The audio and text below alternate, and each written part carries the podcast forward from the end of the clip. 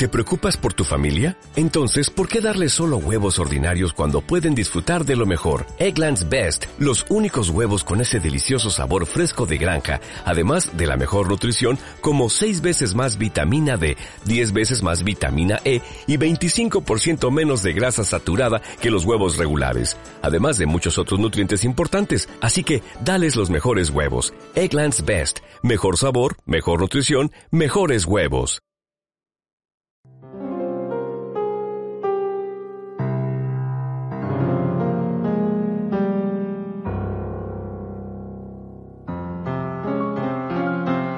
Tiempo dijo Jesús a sus discípulos, He venido a prender fuego en el mundo y ojalá estuviera ya ardiendo. Tengo que pasar por un bautismo y qué angustia hasta que se cumpla. ¿Pensáis que he venido a traer al mundo paz? No, sino división. En adelante una familia de cinco estará dividida, tres contra dos y dos contra tres. Estarán divididos el padre contra el hijo y el hijo contra el padre, la madre contra la hija y la hija contra la madre, la suegra contra la nuera y la nuera contra la suegra. Palabra del Señor. Estas palabras de Jesús sin duda son sorprendentes. ¿Pensáis que he venido a traer al mundo paz? Cualquiera diría sí. Y él responde no. No he venido a traer paz sino división. pero bueno, ¿cómo puede ser esto? Son sorprendentes estas palabras. Hay que entenderle porque es muy importante lo que dice. Traduzcamos a nuestro tiempo y a nuestro lenguaje. Vivimos de hace ya mucho tiempo una confusión grande entre la bondad y lo que se llama el buenismo, entre la paz y lo que se llama el pacifismo. Si uno mira la historia, por ejemplo, la historia de Europa, cuando los líderes de lo que se llamaba entonces las potencias occidentales, sobre todo Inglaterra y Francia, fueron cediendo y cediendo y cediendo delante de Hitler y cediendo que conquistara, que se anexionara Austria o que se anexionara a la parte de habla alemana de lo que hoy es Chequia, los llamados Sudetes, fueron cediendo y cediendo en nombre de quién? En nombre de la paz. Aquello fue terrible terminó en la guerra. Es decir, probablemente no hay mayor enemigo de la paz que un cierto pacifismo y no hay mayor enemigo de la bondad que un cierto buenismo. Pero nos hemos acostumbrado a identificar ambas cosas y no tienen mucho que ver. Por ejemplo, en Europa en general, en España, en Madrid, en general no hay problemas en que se construyan mezquitas. Yo tampoco tengo ningún problema. Pero ¿por qué no nos permiten construir iglesias en los países musulmanes.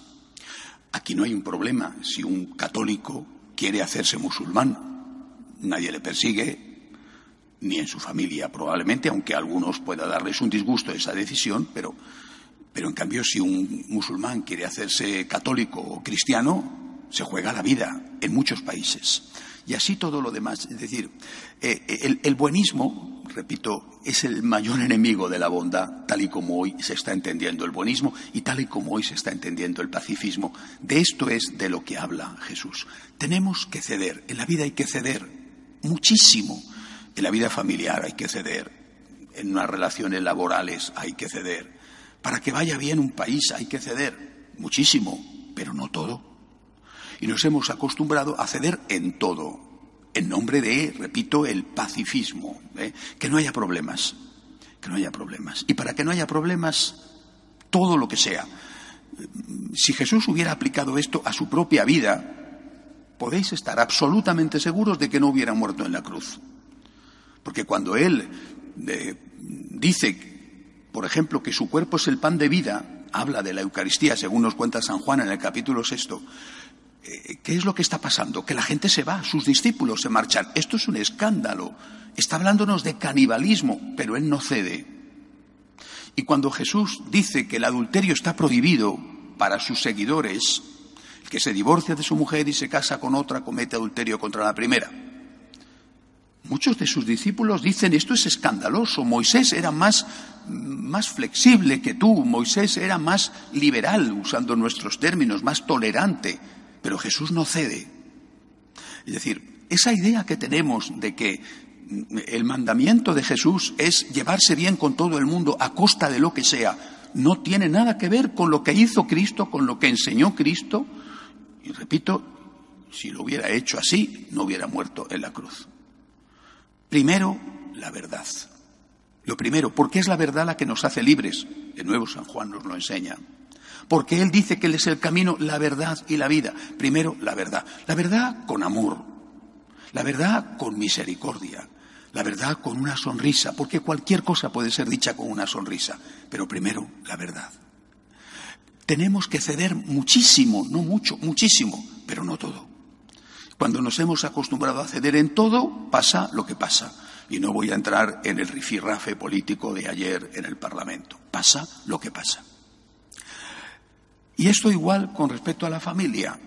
Sorprende que Jesús diga, de ahora en adelante una familia estará dividida, tres contra dos, dos contra tres, y luego pone algunos ejemplos.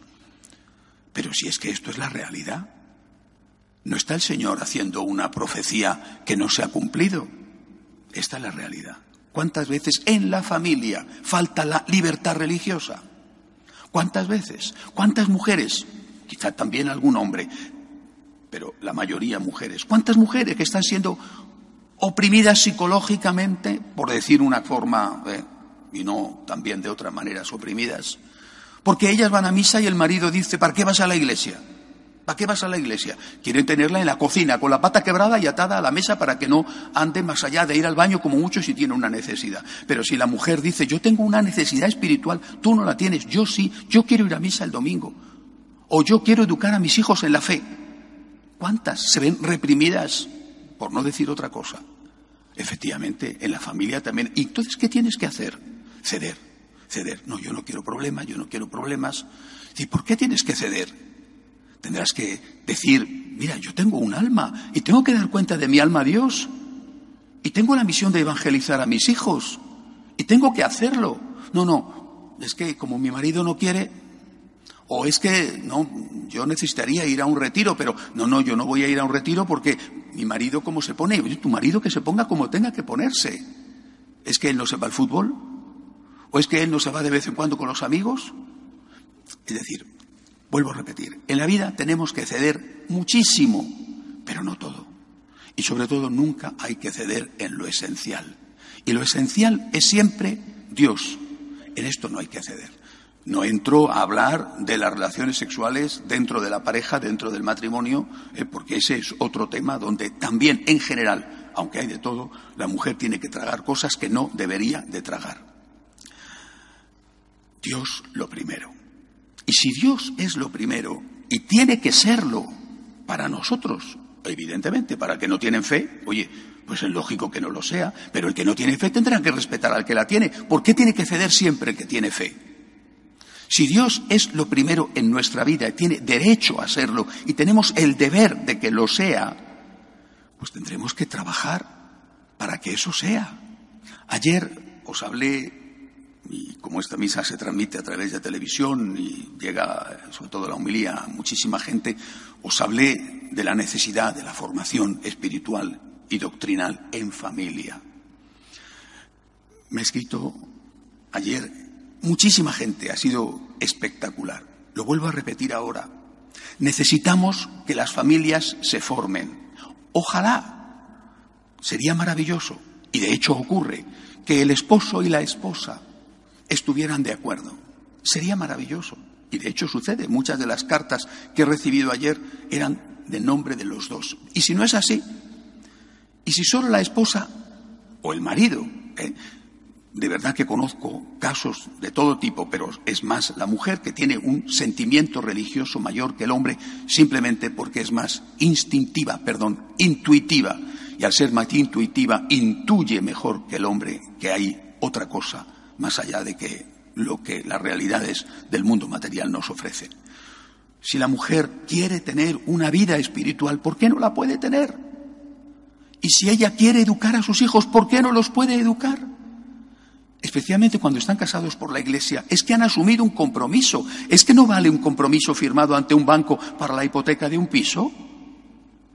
Y si ese compromiso vale y es una cuestión de vil dinero, ¿no va a valer el compromiso que tiene un valor notarial también, por el cual tú te has comprometido a dar educación católica a tus hijos o a permitir que se la den? No, pero eso no vale. Y tú tienes que tragar. ¿Tragarías porque el piso que tienes compartido se lo quedara el otro en el caso de que hubiera un divorcio? ¿Y por qué tienes que tragar por algo que vale muchísimo más que un piso, como es la educación de los hijos?